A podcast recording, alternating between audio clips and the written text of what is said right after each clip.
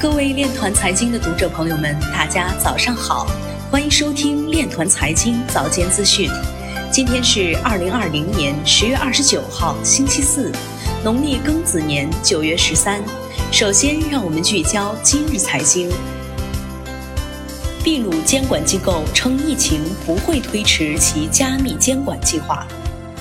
布里亚特共和国将建设比特币采矿中心。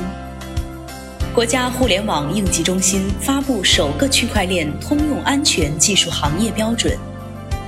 汇丰完成外资行首笔区块链付费亭跨行交易。比特币此番上涨由机构推动，而非散户投机。DeFi 高收益率或将威胁 ETH 2.0参与状况。中国宝武联合多方发布产业金融区块链联盟白皮书。万隆集团联合 WBF 举办全球数字产业经济高峰论坛。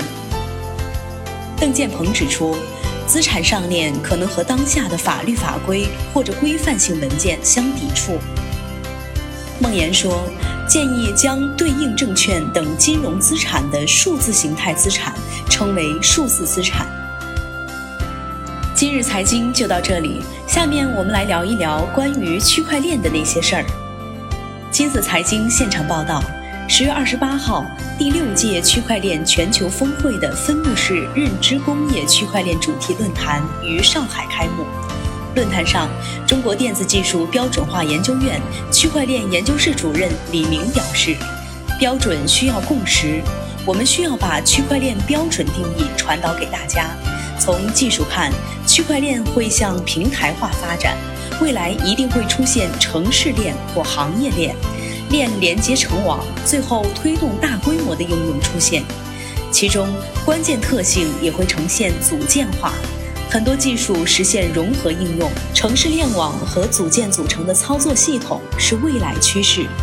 区块链产业里的服务会有很多分类，从资产、数据、技术都有单独的服务。而区块链的技术体系、服务体系、应用体系一起组成整个区块链行业体系。